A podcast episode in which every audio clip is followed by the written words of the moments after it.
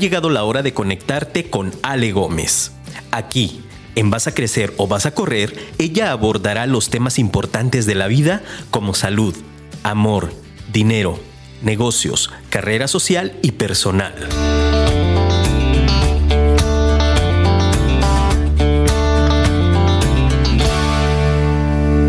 Reza, pero no dejes de remar hacia la orilla. Bienvenidos. My oh my, Don't gotta hit the lotto oh, cause I got a lot of love for free. I keep it simple,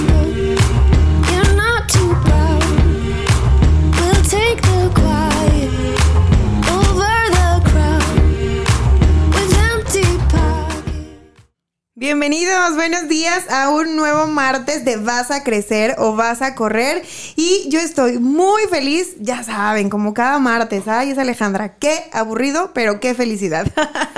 El día de hoy tengo un súper invitado que de verdad fue súper espontánea la invitación. Es mi amigo Leo con el que me aviento unas pláticas tan profundas que dije, amigo, aprovechando que estás aquí, que Guadalajara tiene el honor de tenerte aquí por unos días, ¿por qué no aprovechamos y te invito a mi programa y nos echamos ese chacoteo tan rico que siempre eh, nos caracteriza en nuestras eh, reuniones? Y le damos algo de crecimiento a todos los gigantes de Vas a Crecer o Vas a Correr. De verdad, muchas gracias por estar aquí nuevamente este martes y gracias Leo por aceptar mi invitación. El tema de hoy es, en pocas palabras, se nos terminó el 2021. Y déjenme decirles que en principio quiero felicitarlos a todos porque como quiera que fuera este 2021 21 tan loco, estamos aquí. Y como quiera que sea, lo lograste, llegaste, estás bien, tienes a tu familia, estás rodeado de buenos amigos, eh, las oportunidades que llegaron a tu vida, como quiera, las aprovechaste. Y estamos aquí, amigo. Qué ah. fortuna y qué felicidad. Muchas gracias por venir. No, gracias a ti por la invitación. y entonces, en pocas palabras, se nos va este 2021 y ¿qué puntos tiene que reflexionar la gente o nos servirían a nosotros, a las personas, para decir, ok, estamos bien, nos cuesta mucho trabajo esa parte de reconocer que estamos bien. Generalmente siempre tendemos a fijarnos más en lo que necesitamos, en las necesidades que, que nos aquejan, pero pero es bien importante también enfocarnos en lo que ya tenemos, aunque sea simple, porque eh, efectivamente creo que una de las maneras más em, eficaces para lograr ser feliz o para lograr crecer o para lograr cosas es la simplicidad de las cosas, la practicidad.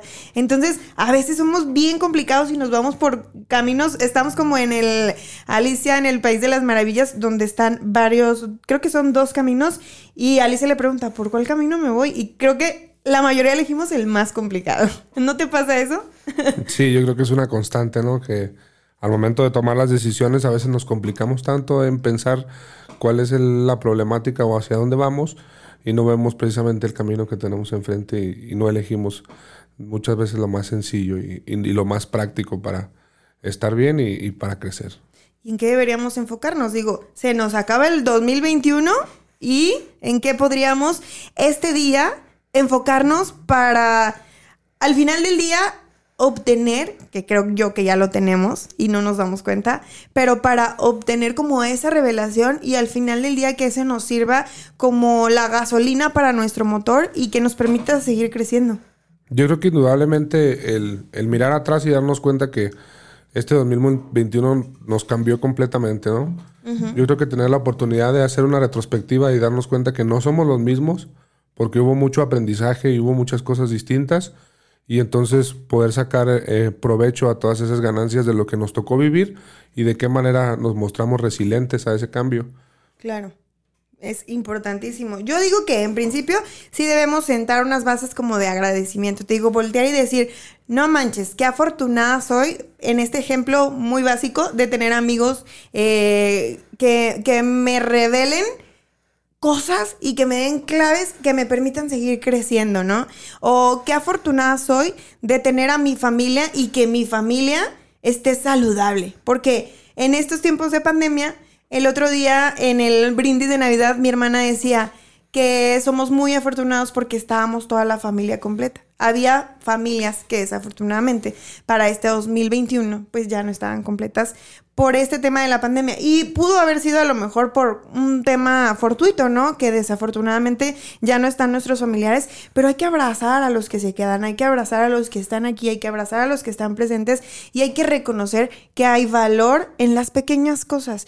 Que si tuvimos la oportunidad de hacernos un tiempo y de compartir cinco minutos, esos cinco minutos es lo más valioso que nosotros tenemos para poder abrazar la vida y para poder seguir adelante.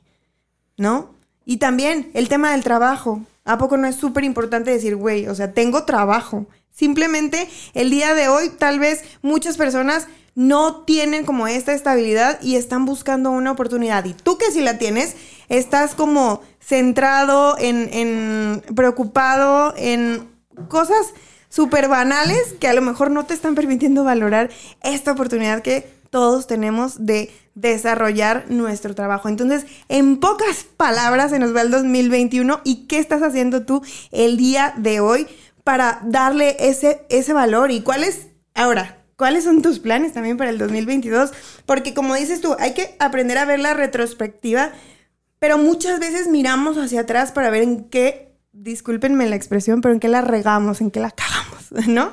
Y nos estamos como criticando, nos estamos como autosaboteando y en lugar de estarnos preparando positivamente para vivir un 2022 estructurado, mejor planeado, estamos nada más como a la deriva. Entonces, esa retrospectiva, ¿para qué nos sirve, amigo? ¿Para qué nosotros deberíamos generar una retrospectiva y en qué podemos basar estos elementos para que sí nos permitan crecer positivamente?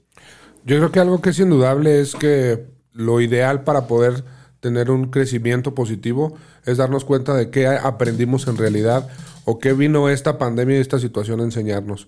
Yo creo que lo primero que se puso en tela de juicio era la manera convencional en la que hacíamos la mayor la mayoría de las actividades y la forma en la que vivíamos nuestro día a día. Cómo estábamos tan acostumbrados a no estar, por ejemplo, en nuestras casas, cómo estábamos tan acostumbrados a no tener esas relaciones tan personales o esa cercanía inclusive con la gente con la que vivíamos. Y eso es precisamente lo que nos vino a, poner como reto y creo que ahí es donde están los grandes aprendizajes. De verdad, en el, lugar donde vivimos o donde dormimos todos los días, es un verdadero hogar y tienes todo lo que necesitas para estar bien o tenías solamente lo necesario para pasar unas cuantas horas y después irte a buscar lo que necesitas en realidad. Y es que se volvía difícil estar tanto tiempo en tu casa. De verdad no estábamos acostumbrados porque lo nuestro era la calle. Y las distracciones del día a día, ¿no? El cómo eh, todos los eh, medios de comunicación se han encargado, esa es su tarea esencial del marketing, por ejemplo, en, de distraernos. De decir, ven conmigo, ven acá, haz esto, haz esto, pero no estar en tu casa, sentir esa paz y esa tranquilidad, yo creo que a mucha gente le asustó, porque decías, carajo, o sea, yo tengo que hacer algo. lo mío es como estar en movimiento y es ahí donde muchas personas eh, experimentaron eh, varios episodios de ansiedad, ¿no? me, me, preguntaba ahorita porque tu trabajo, eh, la mayoría es hacer home office, ¿no? No, anterior a la pandemia. Antes de la pandemia no. 100% operativo. Ah, ok. Yo tenía la idea de que tú ya estabas acostumbradísimo al home office porque me parecía que lo hacías de una manera naturalísima. ¿Te costó trabajo? Bastante, como te digo. Yo creo que nadie estamos. Eh, teníamos esa parte o esa sensibilidad de al momento de, de, de alguna manera diseñar los espacios de nuestra casa o de disponerlos, tener un lugar adecuado para trabajar con eh, un espacio suficiente, con las herramientas necesarias para realizarlo, y ese es uno de los principales retos que nos trajo la pandemia, ¿no? Y otra cosa muy interesante es que no estábamos acostumbrados a administrar nuestro propio tiempo. no sabemos. La, mayor, la mayoría de las personas que les dijeron, vas a hacer home office, los primeros días ni siquiera sabían cómo hacerlo, porque es así como, como que me levanto y me pongo a trabajar y termino y ya estoy en mi casa.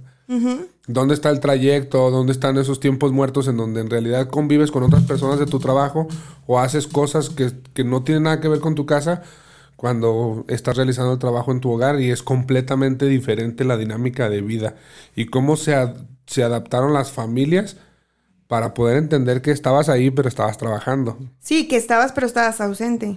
Para las amas de casa yo creo que fue muy difícil este ese ese ese proceso de adaptación, porque al menos en mi caso era no, no podía ir de, de, mi casa, por ejemplo, o sea, de mi cama a la oficina, por así decirlo, porque se me atravesaban los platos, porque se me atravesaba la lavandería, porque se me atravesaba la barrida, la trapeada, y entonces, en realidad, yo estaba llegando tarde al trabajo. Y es, es una cosa psicológica muy cañona, porque según yo sí estaba trabajando, pero en realidad es difícil acomodar todas esas cosas en la mente, de decir, no importa, escuché a una, a una mujer que hablaba en un talk y decía, no importa que la casa se esté cayendo de mugre. Tú tienes que hacer tu home office y olvidarte que no te preocupe eso, pero como mamás o como, como amas de casa, es difícil, o sea, que no te traume ver los trastes ahí, ¿no? Y, y a fuerzas te jala. Entonces tienes que ser súper disciplinado y yo creo que también aprendimos de eso, o sea, de la disciplina que tienes que llegar a desarrollar para cumplir lo que lo que tu trabajo te está exigiendo, aunque no sea eh, presencialmente, físicamente en la oficina. Entonces, ¿por qué se nos complica tanto cumplir con esa disciplina? Porque no estamos acostumbrados a tener esa organización mental, como tú lo mencionas, y tener esa, ese enfoque y esa visión de que estoy aquí físicamente, pero mis responsabilidades me exigen hacer esto en estos tiempos. Y eso es lo que en realidad nos, nos representa un reto indudablemente, nos tocó vivirlo, es aprendizaje y por lo tanto, pues yo creo que es crecimiento. No, pues sí, sí estuvo cañón, pero ¿qué otras cosas nos sucedieron en el 2021? Pues ¿qué pasó? Que al menos en mi mente era que la pandemia ya se iba a terminar a inicios del año. Y entonces pasamos otro año en pandemiados.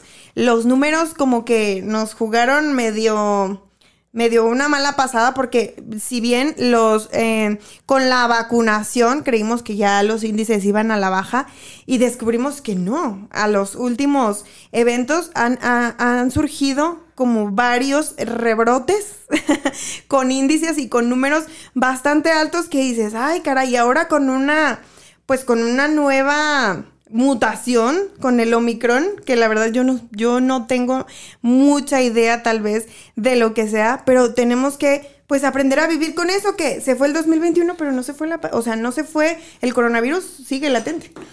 Yo creo que hubo un punto que, que precisamente jugó en contra, y como lo mencionas, de lo que nos hicieron las estadísticas, era el ver cuando esa pendiente empezaba a bajar, cómo se empezaba a relajar todo el mundo y decía, esto ya, ya se va a acabar. Y precisamente es donde venían los repuntes, ¿no? ¿Por qué? Porque todavía no teníamos el, visto bueno o, el, o, la luz verde, pero decíamos ya, estamos del otro lado. Y yo creo que eso también nos viene a, dar un aprendizaje bastante bueno como filosofía de vida, porque pues no puedes aflojar hasta que no llegue. Eso te iba a decir, esa, esa parte también de, hablábamos de la disciplina y el orden mental pero también el tema de caer en la relajación. La semana pasada yo les hablaba de cómo eh, la zona de confort es súper linda, pero no es lo ideal y tal vez sí puedes caer en zona de confort y darte como el tiempo de decir, ahorita estoy bien, estoy tranquilo, pero ¿cuánto tiempo puedes o eh, deberías permanecer en la zona de confort? O sea, ¿hasta qué punto ya te está cargando el payaso? no, y que al final del día es un lugar que todo el mundo debemos de saber en dónde está y cómo llegar ahí. ¿Por qué? Porque lo necesitas, te hace falta. O sea, tienes que identificar tu zona de confort para que puedas ir ahí a, dispersarte, a salir de tu mundo. Pero ese, esa, ese clic de en qué momento entro y en qué momento salgo de para regresar a, a esta inercia de seguir creciendo, de seguir aprendiendo, es, es algo que debes de tener bien claro porque si te pierdes, pues te quedas ahí. Pero entonces es un arte, o sea, y sí se convierte en algo de, por ejemplo, autoconocimiento. Porque mucha gente no quiere ir para allá porque te asusta. Al final del día mm, nos asusta conocer nuestros propios demonios, pero yo sí creo que es una práctica bastante útil para el crecimiento conocer esos demonios y saber a qué es a lo que te estás enfrentando, porque es difícil luchar contra algo que no tiene ni nombre. Entonces, como dices tú, saber cuál es como tu zona de confort, creo que se trata también de un tema de límites. El autoconocimiento. Cuando tú eh, generas ese autoconocimiento, vas como em, sentando estos parámetros y estos límites que te permiten o que te permitirían entrar y salir de esta zona de confort sin que llegue a afectar los varios campos de tu vida, ¿no? Exactamente. Y esto es, es, bien interesante porque es precisamente el que debemos de permanecer constantemente como en nuestro yo consciente. No importa lo que estés haciendo, no importa el, el, momento que estés viviendo, siempre que tengas claro a dónde vas y qué es lo que vas a hacer. ¿Y qué es el yo consciente? Que, que independientemente de la etapa que estés viviendo en tu vida, la estés haciendo de forma consciente y no simplemente, ah, pues es que no sé qué va a pasar y vamos a ver qué sigue y vamos a ver qué pasa. ¿Sí? Efectivamente, en este, en este momento de mi vida estoy en una zona de confort, pero esto va a durar tanto tiempo y después tengo que hacer esto porque sé precisamente a dónde voy. El objetivo no se pierde independientemente de lo que estoy haciendo o que estoy viviendo en el momento. Cuando dejas de ser consciente de eso y vives ah, al día, o dices, ah, no, así, al ahí se va. Entonces pierdes esa conciencia de lo que estás haciendo y es en donde las personas se pueden llegar a enfrascar en la zona de confort, en un atasco profesional, en un atasco inclusive sentimental. ¿Por qué? Porque no salen de ahí, no son conscientes que lo que están viviendo no va a cambiar, si no ejercen un cambio sustancial y no tienen un plan de acción que vaya orientado a un objetivo.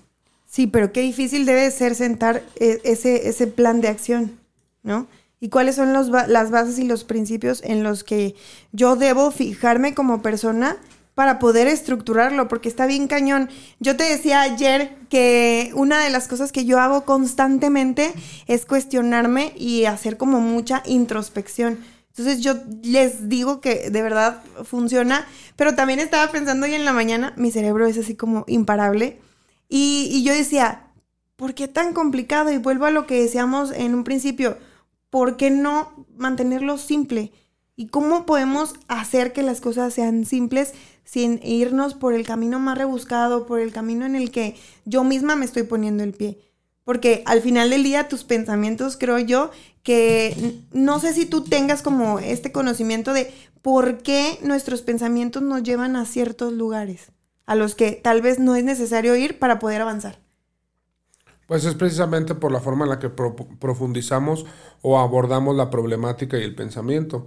De repente tú puedes ver personas que tienen una situación personal y tú dices, no manches, o sea, ¿cómo es posible que, que sufras tanto por una cosa tan sencilla? O sea, tan fácil que es dejar o soltar. Soltar. O simplemente superar y dejar las cosas pasar. Pero es precisamente eso, de qué manera abordas la problemática o de qué manera funciona tu, tu lógica del, pensamiento y cómo tomas las decisiones. Eso yo creo que es lo que nos diferencia y, al mismo tiempo nos ayuda a aprender los unos de los otros porque tú obviamente cuando haces una, una cuando disiernes algún tema o tomas una decisión, lo haces creyendo que es la mejor manera de hacerlo o de decidirlo. Y cuando ves la manera en la que actúan otros y las circunstancias y, y todos los parámetros de que de alguna manera toman en cuenta, dices, ah, Tal vez la manera en la que yo lo hago no es la mejor porque me está haciendo falta esto que las personas hacen y que me puede ayudar a tener una mejor decisión. ¿Y tú qué recomendarías, por ejemplo, para personas que están en la búsqueda de generar, este crecimiento, pero que tal vez ahorita no lo tienen tan claro? O sea, ¿qué está chido, eh, por ejemplo, tener de hábitos? No sé, leer, correr, no sé, en esta estructura que yo siento que te ha hecho ser un hombre exitoso ¿Qué, cosas tú has implementado para tu vida que te han ayudado a obtener este crecimiento? Yo creo que la disciplina es algo que indudablemente te, lleva a un aprendizaje y a un crecimiento que van de la mano. Como lo dices, ¿no? ¿Qué cosas te, qué, ¿Cuál es el alimento real que le das a tu persona y no precisamente lo que te comas, sino lo que ingresas a ti que, que tiene un efecto positivo eh, en tu vida profesional y en tu vida personal? De verdad, eh, es edificante que yo le dedique 15 minutos a leer pues sí, pero depende de qué lea. Si me agarro me pongo a leer una hora y media de revistas que tienen un montón de chismes y cosas que no te llevan a ningún lado, pues a lo mejor eso no me va a ayudar en nada. Pero si elijo algunos temas de interés, crecimiento personal, eh, desarrollo de objetivos, planeación estratégica, o algo tan sencillo como hacer una definición de, una, de la estructura mental o la estructura eh, de cómo organizar tu tiempo, esas son cosas que al final del día te van a edificar y te van a dejar algo muy bueno para crecer de forma personal y vas a ir sumando, pero tiene que haber una disciplina. ¿sí? Yo tengo que comprometer mi tiempo y tengo que comprometer mi persona a hacer de forma constante algo que me ayude a crecer y a mejorar. Pero déjenme decirles que lo que sea que hayan hecho y si llegaron o sienten que medio llegaron a medias, yo sí los quiero felicitar porque como quiera lo hicieron eh, y lo lograron con las, con las circunstancias que su vida les dio y con las herramientas que tenían hasta el momento. Pero también crean que hay una forma mejor de hacer las cosas, que hay un camino más fácil, que hay un camino más práctico y que hay un camino que es bastante lógico para nosotros poder lograr los objetivos, para nosotros poder llegar a, este crecimiento. Y otra de las cosas que son importantes, porque a lo mejor tenemos el otro extremo en el que estás intentando súper intensamente, pero no te, has, no te estás dando tiempo para ti y hablábamos de los hobbies. O sea, tienes que respetar esta área en la que tú estás feliz. Y decían, es que tienes que tener, eh, dicen o recomiendan los expertos, tienes que tener un hobby, pero un hobby que realmente disfrutes. O sea, un hobby no es ir a ver películas. Entonces, hay que revisar qué es lo que verdaderamente te gusta. ¿Tú consideras importante los hobbies? Claro. Y, qué, qué, importante es eso que dices, porque no es una práctica común de las personas. O sea, al final del día, conocerte a ti y saber qué es lo que de verdad te hace sentir bien, no, es algo que le, inclusive le preguntas a las personas y los saca de su, de su zona de confort y los, y los puede llegar incluso a incomodar. ¿Por qué? Porque ese tiempo de introspección y ese pensamiento de, en realidad, yo qué necesito para estar bien, qué es lo que me gusta hacer y que indudablemente cuando lo hago me siento feliz no todos tenemos la oportunidad de tener bien identificada esa zona y te, te sacude indudablemente que, te hagan una pregunta de esta naturaleza y que no sepas la respuesta. A ver, ¿cuál es tu hobby? A mí me encanta la cocina. ¿Ah, sí? y entonces tú sí disfrutas cuando cocinas, es como que sacas a tu mente de, de ese terreno de estar construyendo, porque les digo que la mente, y aparte es obsesiva, nuestros pensamientos cuando estamos enfocados, por ejemplo, en, no sé, tenemos un proyecto financiero, un proyecto familiar o tenemos un proyecto del trabajo de, ¿sabes qué? Yo quiero obtener ese puesto. Entonces nuestra mente se vuelve completamente obsesiva y todos nuestros pensamientos, o sea, cuando estás bien enfocado, giran en torno a ello, pero sí llega un momento en que llega a ser muy pesado y, está este cansancio que no es físico, que creo que es más pesado todavía, que es el mental, porque también te va quitando, te va disminuyendo la capacidad de descansar correctamente. Y lo que hace un hobby es precisamente como venir a alinear esa parte y decir, a ver, a ver, a ver, a ver, tenemos este proyecto, pero hay que darnos un break. Incluso también tú que eh, en la industria en la que te eh, desenvuelves y manejando equipos de trabajo, es, eh, aplican esta práctica de vamos a darnos una hora para distraernos y, volver a, al trabajo bien enfocados? Sí, yo creo que es, completamente necesario y, la manera en la que lo abordan las, compañías, por ejemplo, como la que yo trabajo, eh, es bien interesante que, aunque sabemos que, que, el principal objetivo es llegar a una meta de producción, no hay nada más importante que el bienestar de cada uno de los empleados que trabajan con nosotros. Y estamos hablando no solamente de un bienestar físico, también de un bienestar mental, porque si no te aseguras que las personas que se encuentran contigo en un área de trabajo o realizando un proceso tan peligroso como los que realizamos nosotros en la minería, no puedes tener la confianza al 100% de que todos estamos seguros. Ok. Entonces necesitas saber cómo se siente física y mentalmente la gente con la que trabajas y que si no están en las mejores condiciones, es mejor que no estén a que estén medianamente o desconcentrados. ok, entonces, lo retiran de, su puesto, por así decirlo. Si tú tienes una situación sentimental, emocional o tienes un problema de concentración derivado de una situación de personal o falta de descanso, vete. Descansa, eh, recupérate, eh, vuelve a la concentración y si puedes regresar, adelante y si no, tómate el tiempo que necesites. Pero fíjate qué importante que una empresa de esta índole eh, tiene bien marcados los procesos y yo estaba pensando ahorita cómo ese proceso ah, debería aplicar para nosotros, para la autodisciplina, ¿no? Es tener la objetividad de reconocer que te falta un descanso y que necesitas parar para poder seguir creciendo, para poder seguir estando enfocado, para poder seguir estando orientado, concentrado y al final del día para obtener esos resultados que estás buscando. Pero carecemos de esta capacidad de reconocer y luego somos, te digo, los que estamos trabaja, trabaja, trabaja como hormiguitas. Y llega un punto en que yo me imagino que a muchos de los gigantes por allá les ha pasado de ¿para qué jodidos estoy haciendo eso? O sea, pierdes hasta el sentido de por qué estás haciendo las cosas. Cuando te metes súper de lleno, te digo, están los dos extremos.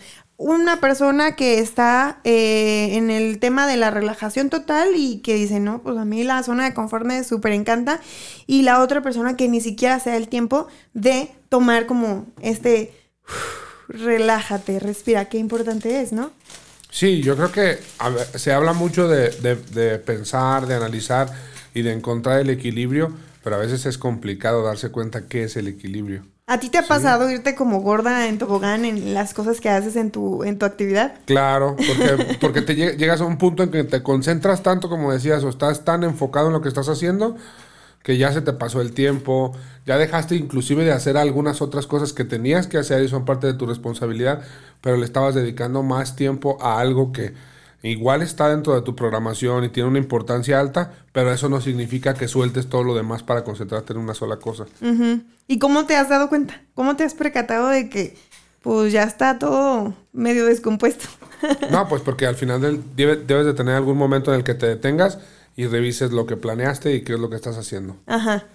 Y cómo recompones, porque creo que ese, esa es como otra parte que necesitamos mm, aprender a hacer, porque a veces nos quedamos como en la derrota.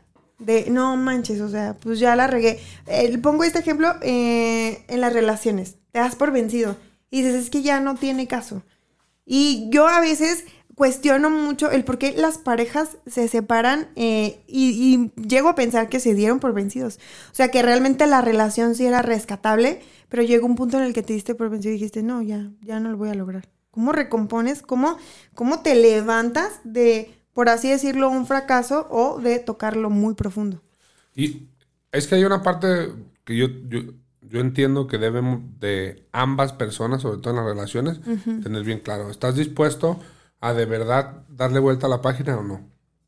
¿Por qué? Porque es ahí donde, donde se atascan de alguna manera las situaciones y, hay cosas que dicen, no, es que esto ya no se puede reparar, el daño ya no se puede cambiar, efectivamente, ya no puedes cambiar algo que ya sucedió, pero de verdad le puedes dar vuelta a la página y puedes ah, entender que eso que sucedió no es precisamente lo que representa eh, el completo de, todo lo que vives o de todo lo que tienes o de lo que obtienes en una relación. Si pueden con eso, yo creo que es ahí en donde no, no dejas tiradas las cosas, sino que simplemente le das el carpetazo y dices, vamos a hacia adelante, a hacer que, que las cosas buenas crezcan y que continúen.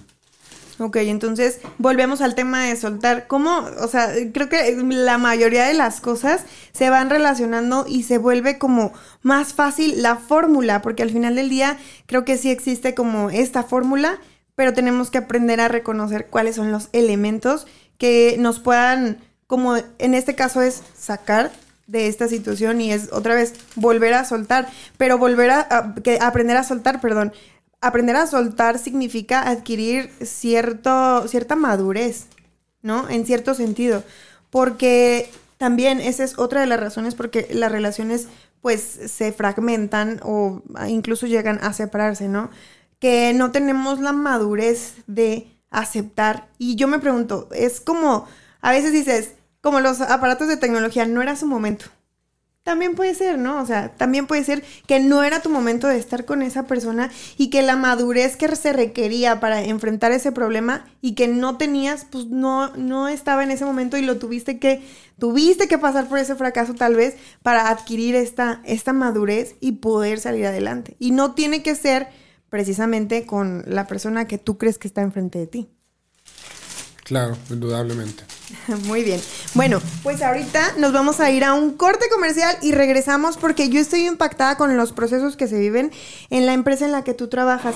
Y yo creo que sí es bien importante eh, tener procesos muy estructurados que aplican, e incluso te digo, para la vida personal. O sea, que si tú los llevas a cualquier eh, terreno de tu vida, te van a dar ese éxito o ese crecimiento que creo que todos los seres humanos estamos buscando y ávidos de encontrar. Así es que vámonos a un corte comercial y regresamos a Vas a crecer o vas a correr.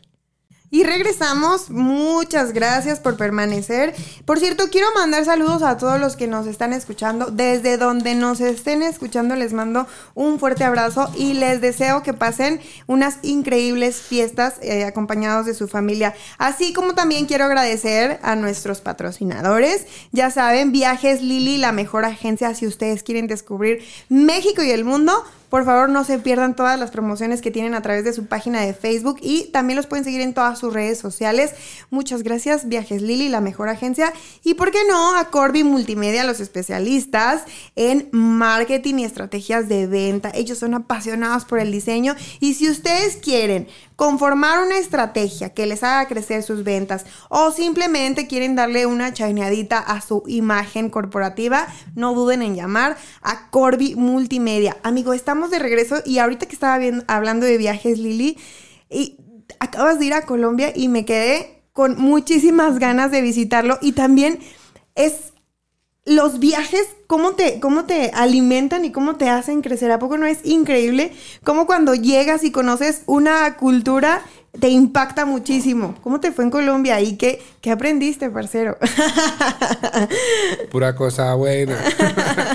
no, yo creo que es indudable que estos viajes y, estas oportunidades de, vivir algo diferente y, de experimentar cosas distintas te te alimentan muchísimo el alma y, te ayudan a, recargar esa batería y ese motor. Que era parte de los hobbies que hablábamos, ¿no? Al final del día a lo mejor no es como, ah, me voy a jugar tenis. No, pues mi hobby es viajar.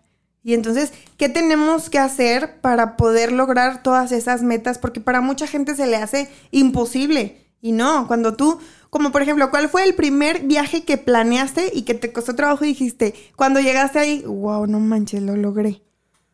Yo creo que el primer viaje que hice junto con mi esposa y que hicimos un plan así fue irnos a, conocer Cancún. ¿Ah, sí? Sí. Ok. ¿Y qué, qué, qué, tuvieron que hacer, por ejemplo? Porque, digo, hay que planear. ¿Eres muy metódico para planear hasta este tipo de viajes o eres más del tipo relajado y digo, ah, lo que salga en el plan?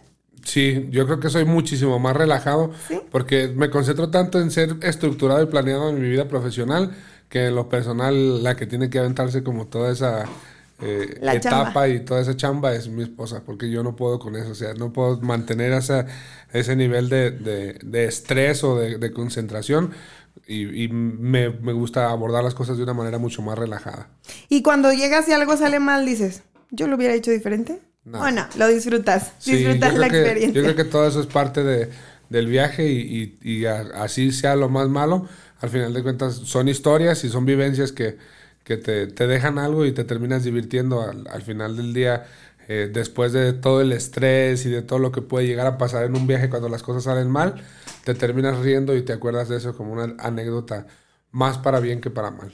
Ay, ¿y está chido Colombia? Es un lugar hermoso. ¿Sí? ¿Qué tenemos que conocer de Colombia? Tienen que conocer a su gente. La verdad es que si nosotros creemos que México es un lugar que recibe y apapacha a los extranjeros, Colombia nos dice quítate que ahí te voy. llegas a un momento en que sientes como si fueran tu familia. Te reciben con ese cariño y con ese calor y te tratan tan bien que eh, hay, en momentos es hasta extraño de tan bien que te tratan. Te sientes como, eh, ¿en serio? Sí, es, o sea, te ven como un amigo, te tratan como un familiar todo el mundo tiene esa apertura de, platicar contigo, de, y, te, y aparte tienen una, una, sensación o tienen un sentimiento los colombianos con el mexicano de ahí viene el mexicano, es el amigo, es el buena onda. Eh, y, es, es, una experiencia muy bonita. Y en pocas palabras, ¿qué le pudieras decir a la comunidad mexicana que nos pudiera hacer crecer o mejorar como, como sociedad o como, sí, como cultura que abraza, porque como dices, ya nos, ya nos reconocen como, como una comunidad que es apapachadora, que es bien, este, cálida, porque yo digo que los mexicanos somos muy cálidos, pero hay algo que siempre podemos mejorar, ¿no? ¿Qué pudiera ser que como sociedad o como, em, ahora sí, las personas que recibimos a los turistas, porque así es, ¿qué podemos hacer para mejorar en el tema de servicio, por ejemplo, en los lugares como los restaurantes, Tequila, el Pariant, la Quepaque, porque hay gente que nos escucha, que se dedica al servicio y cómo puede mejorar la experiencia de esas personas que vienen y conocen México. Fíjate que algo que me llamó muchísimo la atención y sobre todo de una ciudad como lo es Bogotá, la ciudad capital de Colombia, es la disciplina que tienen para la limpieza y la buena imagen que dan en todos los aspectos. Es impresionante viajar durante muchas horas a través de una ciudad que tiene, obviamente, como todas las ciudades del mundo, eh, diferentes sectores y diferentes, eh, si tú quieres, clases sociales dentro del mismo lugar. Obviamente te das cuenta donde hay zonas donde la gente vive prominentemente y donde es un, un nivel más bajo, pero en todos lados ves esa disciplina de limpieza y de una buena imagen de la ciudad y del lugar en donde vives. Yo creo que eso tiene indudablemente un efecto positivo en toda la gente. Por eso el colombiano vive de buenas. Eh, fíjate que hoy estaba pensando en el principio del orden y cómo te da paz mental al final del día. Entonces eso es súper bonito y reconocerlo en una sociedad como dices tú, pues claro, o sea... No, y que inclusive cuando platicas con ellos y les dices, oye, qué bonito está, qué, qué padre tu ciudad, a ellos les viene como extraño porque dicen, y fíjate, o sea, vienen los extranjeros y nos lo, nos lo dicen y nos cuesta trabajo asimilar todas las cosas buenas que tenemos como sociedad porque vivimos quejándolo, quejándonos de lo que nos hace falta, no agradeciendo lo que tenemos. Exacto, y es como empezamos el, el, programa, o sea, en pocas palabras, creo que uno de los principios de la vida debería de ser el agradecimiento y el reconocer qué afortunados somos. Entonces, para las personas que se dedican al servicio es reconocer que nuestro México es súper lindo y yo creo que cuando tú reconoces que tienes algo bueno, automáticamente se genera un sistema dentro de ti que te hace cuidarlo. Porque cuando tú quieres algo, por naturaleza, lo cuidas, ¿no? Sí, y, algo que te marca indudablemente y hace esa, esa diferencia bien marcada de los lugares a donde vas, de que te gusten a que te encanten, es como empiezan a, a, ver situaciones que no cuadran con, la, con lo normal que estamos acostumbrados a vivir. ¿Por qué es tan importante, como lo decías tú, por ejemplo, en el sector turístico, que independientemente de la situación que estés viviendo o en el lugar de donde estés, toda la gente con la que te encuentras te reciba con una sonrisa, te dé un saludo amable o te pregunte si necesitas algo? Eso cambia completamente tu, tu percepción de la, del, del destino. Claro, del este destino y, de lo que, y de lo que estás viviendo en el momento, de la experiencia que estás teniendo en el lugar en donde lo estás viviendo. Y yo creo que eso lo tienen bien claro los colombianos. No, no dudo que ellos también tengan problemas, no dudo que tengan muchas limitaciones, sin embargo, todo el mundo tiene esa, esa mentalidad de recibirte con, esa, con ese calor y tratarte siempre con esa, con esa buena vibra y eso se contagia y, y se hace un efecto positivo como en efecto dominó. Todo el mundo está de buenas, aunque estén de malas, están de buenas. ¿Y, lo viviste en todas las regiones que visitaste? ¿No solo en Bogotá? No, ¿eh? fíjate que tuvimos ahí un contraste bastante interesante de cómo cambiaron las cosas, porque cuando llegamos a Cartagena nos dimos cuenta que no es la misma calidez, ni la misma forma de ¿Lo pudiste percibir? Sí, pero muy marcado. O sea, llegamos al punto incluso de que una de las personas que iba viajando con nosotros nos decía, ¿y no nos podemos mejor regresar a Bogotá? de plano. aquí no me gusta, la gente sea hasta cierto punto como grosera. Fría. Ajá. Pero era, era, era precisamente eso que te digo, se pierde tanto el objetivo, se pierde tanto el... En realidad nosotros vivimos del turismo y ¿por qué no tratamos bien al turista? ¿Por qué no lo hacemos sentir bienvenido y apapachado? Entonces hay tantísima gente que en realidad lo que está buscando es pues un método de sustento, y una forma de salir adelante que se olvidan que el objetivo para que eso fluya es que la gente se sienta bien y se sienta cómoda. Pero yo creo que todo viene desde esta estructura social en la que probablemente pues los, los que están, los jefes, los que mandan, tal vez no se consideren una, pues un destino tan eh, turístico, ¿no? O incluso ni les guste. O sea, hay, hay regiones en las que ni les gusta que el turista vaya como que lo consideran tan, tan propio, tan suyo, que lo consideran una explotación y entonces tal vez tienen un poco como esta actitud eh, de, de, que se resisten. Porque, no sé, ¿te ha tocado aparte Cartagena como alguna otra región o en tus viajes que te hayas topado con eso? A mí me pasó, ¿saben en dónde? En ahora que fuimos a Chiapas, en... Ay, era Yaxchilán. Sí, no, Bonampak. Creo que sí, era, era en Bonampak, sí, porque es, un, es una región que está cuidada por los lacandonenses. Entonces son personas súper, súper estrictas. De hecho, me, sorprendió que eh, entras a unas cámaras donde están unas pinturas en, en, los muros y entonces me sorprendió que son tres cámaras. Una de las cámaras estaba cerrada y yo no había visto nivel de, de o sea, tanto nivel de, de, exigencia respecto al COVID, más que ahí en, en, en Bonampak. Súper exigentes y te decían, pongas el cubrebocas, a pesar de que era una zona al, aire libre. Entonces decían, póngase el cubrebocas y, y, guarde la distancia. Y cada rato te estaban llamando la atención, oye, ¿y por qué no está abierta la, cámara de en medio?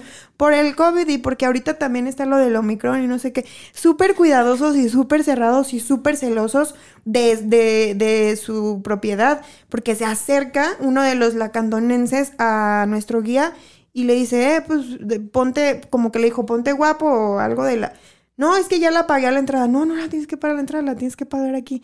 Y entonces así súper rudos y súper cerrados. Y a las cinco y media es, se cierra, se cierra. Y entonces todo el mundo va para afuera. Y, ahí es donde yo te digo, son súper rudos, pero reconozco que gracias a esa rudeza el lugar se preserva. Entonces son tan celosos de ese patrimonio cultural que tienen que lo cuidan y lo protegen a un exceso de decir, caer gordos, pues, por así decirlo, no ser tan cálidos. Pero también creo que en esa parte se vale, pero lo tienen bien identificado y hasta como turista lo agradeces y dices, órale, pues está chido que lo cuiden. Pero a lo mejor lo que tú hablabas acá en Cartagena es como ese desenfado de ni siquiera preocuparse o procurar al turista, ¿no? Claro, y demostrar esa calidez, porque al final del día puedes ser igualmente disciplinado y de pedirle a la gente que que de alguna manera cumpla con los estatutos de, sanidad o las reglas de algún lugar sin necesariamente ser frívolo o rayar en el punto de ser grosero. Ajá, pero qué difícil se vuelve y que también, eh, te digo, es como la marca de una sociedad, porque lo experimentaste, como dices tú, de, del cielo a la tierra en la misma región de Colombia, pero era...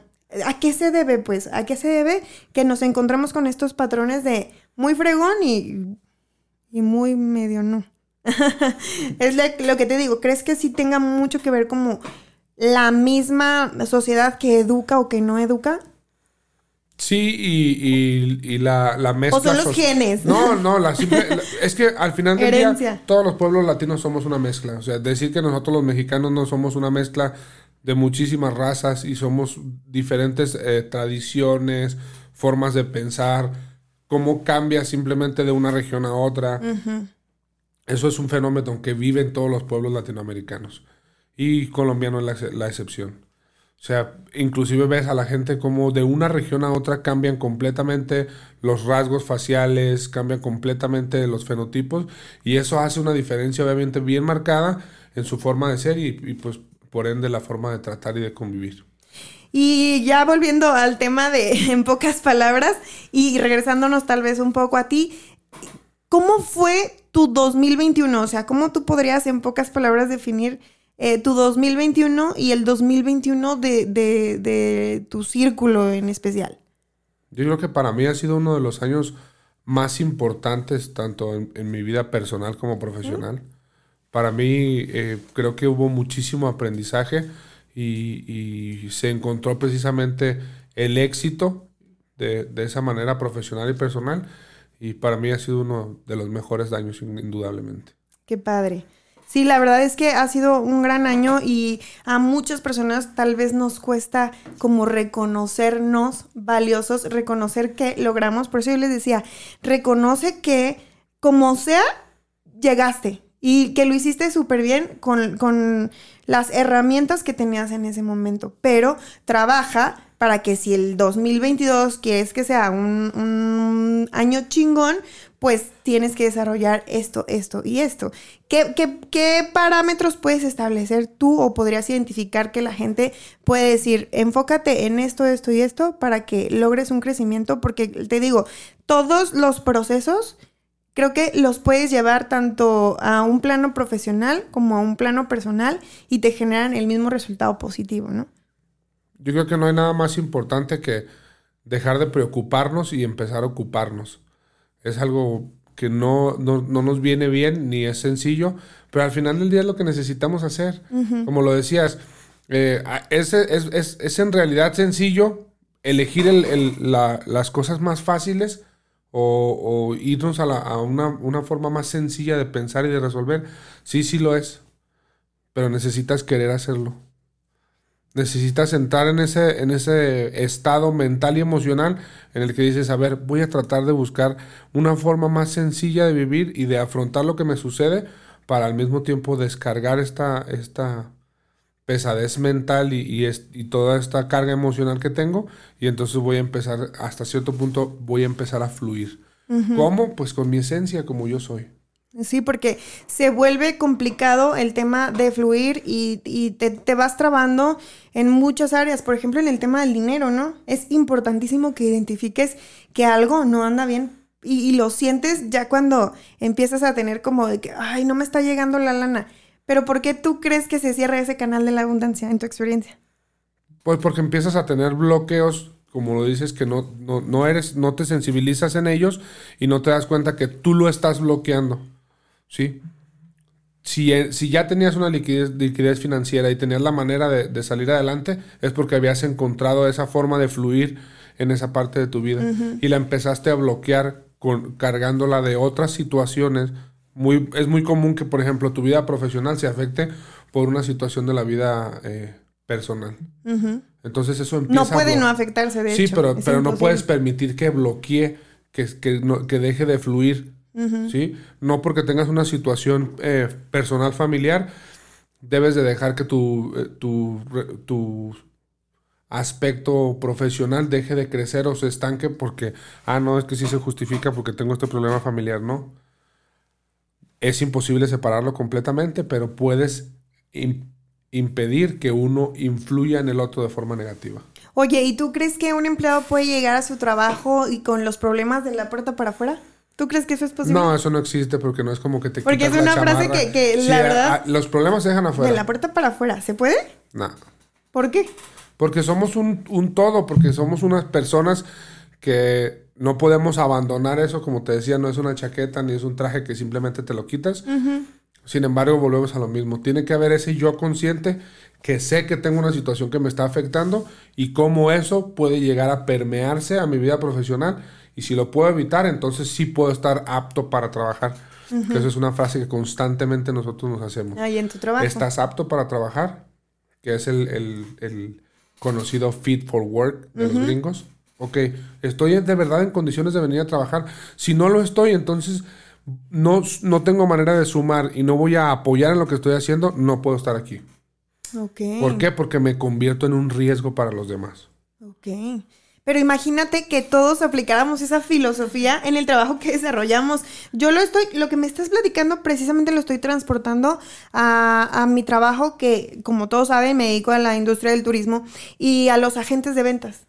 Entonces, si tú consideraras que tu, tu, actividad, aunque no estés trabajando en una misma, en una mina, pero le dieras la importancia de decir, estoy apto para trabajar, imagínate lo exitosos que llegarían a ser eh, este grupo de personas que se dedican a las ventas si hicieran este trabajo de una manera tan disciplinada y tan es cuestionarte, o sea, ¿realmente el día de hoy estoy apto y preparado? Yo creo que esa es una fórmula, por ejemplo, de lograr crecer o de lograr cumplir una meta, un proyecto o de lo que sea que tú tengas es realmente hacerte este tipo de cuestionamientos, ¿no? Claro, y, fíjate que se vuelve hasta cierto punto peligroso y entiendo, aunque no lo comprendo, que muchas compañías no abren esta puerta porque sabemos que culturalmente los mexicanos tendemos a malutilizar este tipo de libertades. Y, y antes de que continúes, para que no se nos vaya la idea, ¿por qué tenemos esa tendencia? Porque creemos que cuando le sacamos provecho a esas situaciones, le estamos ganando a la empresa. ¿Sí? Entonces las compañías no se toman muchas veces el tiempo de ver cuáles son sus valores y cuál es la cultura empresarial que quieren permear a la gente que trabaja con ellos.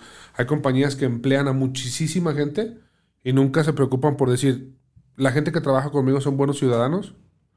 La gente que trabaja conmigo tiene buenos valores, que aprende aquí, en donde pasa la mayor parte de su tiempo en su vida, y que al final de cuentas va a tener un impacto positivo o negativo en una sociedad, en donde todo este cúmulo de empleados que a mí me sirven, se van y forman parte de una sociedad, y quiénes son en la sociedad. ¿Qué, parte la empresa tiene esa responsabilidad de decir, oye, espérame, yo tengo a cuatro mil personas trabajando conmigo y lo bueno o malo que les enseñe y la forma en la que viven en su trabajo, van y viven en la sociedad. Y esa es la forma en la que interactúan con todos los demás. Entonces, ¿qué les enseñas? ¿Cuál es tu cultura empresarial y cuáles son los valores que le das a tu gente para que ese tipo de, de libertades en las que tú les, les invitas a hacer una retrospectiva antes de iniciar su vida laboral y que digan estoy listo para trabajar y estoy en las mejores condiciones, no, no lo estoy.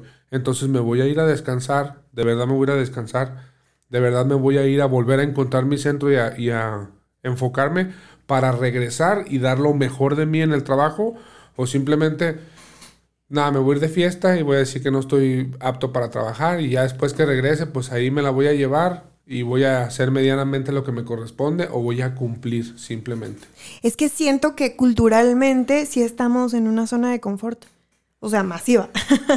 siento eso porque ¿qué necesidad tienes de ganarle a la empresa o de engañarte. Como dice la canción, pues te estás engañando a ti mismo.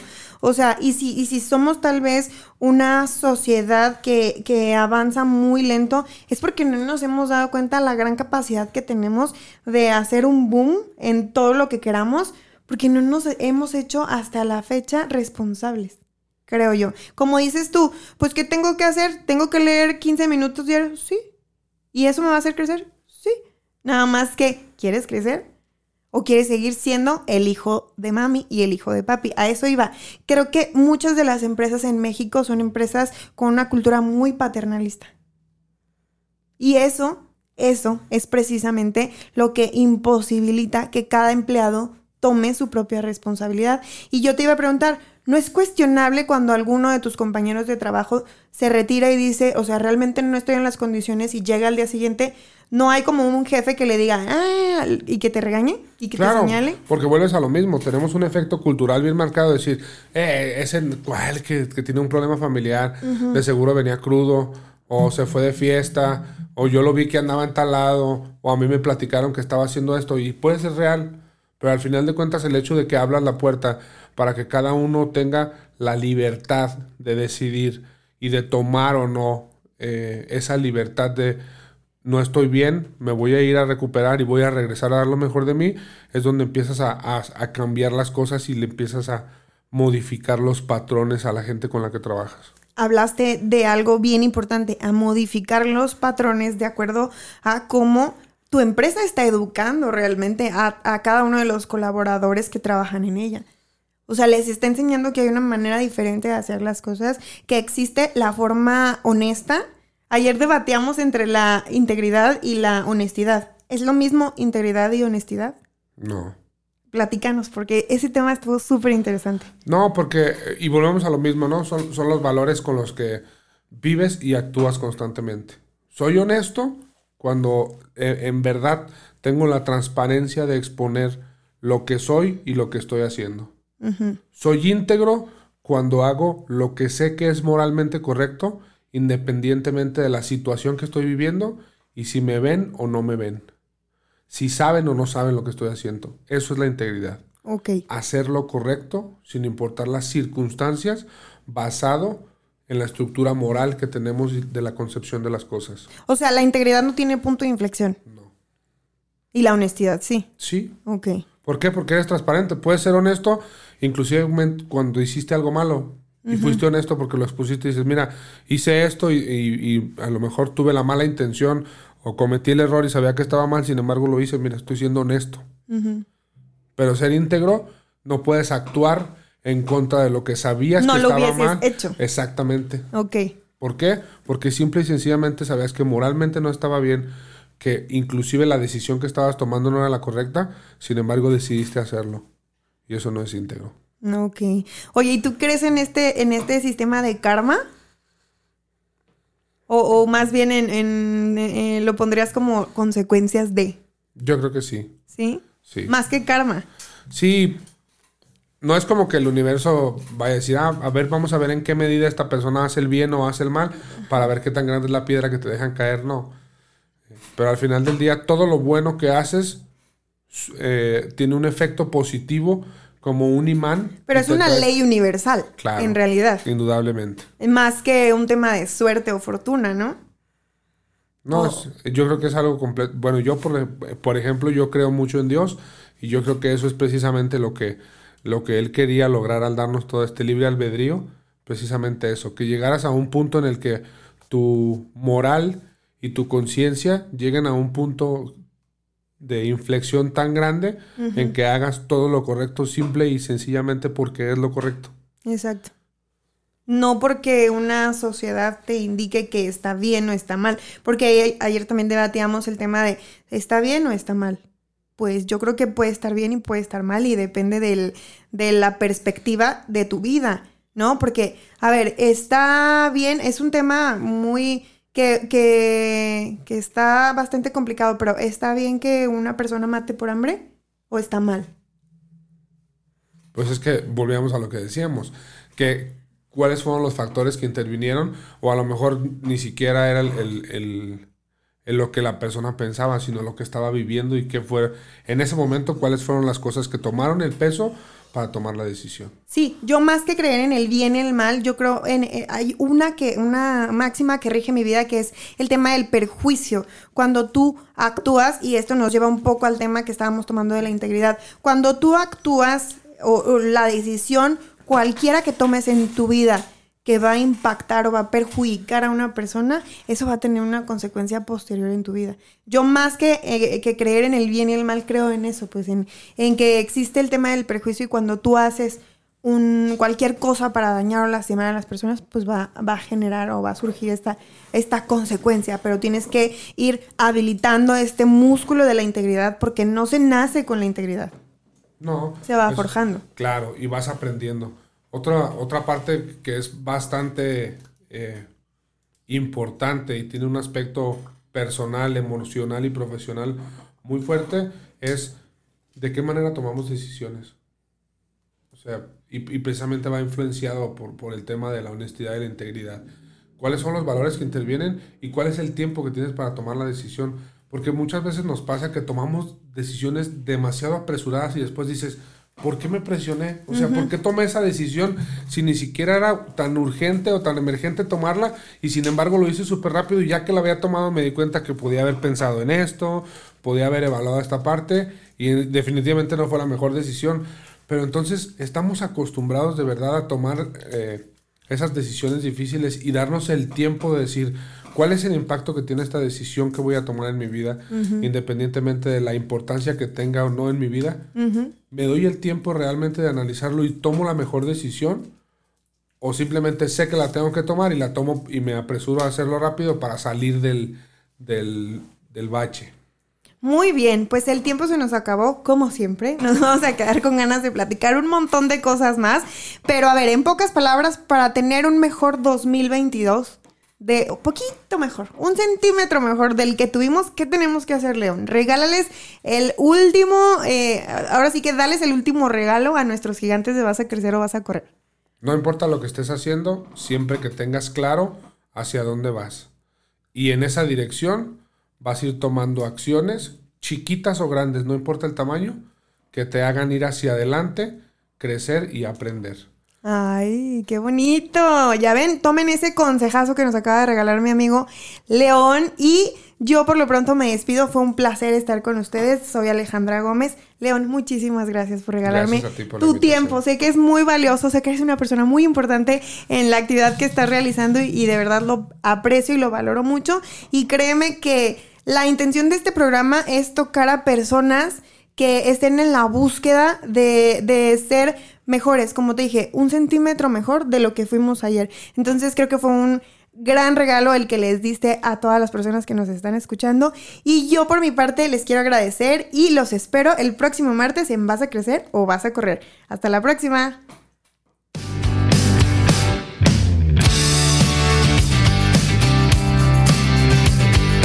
Hemos llegado al final. No te pierdas el próximo episodio el martes a las 11 de la mañana. Te esperamos.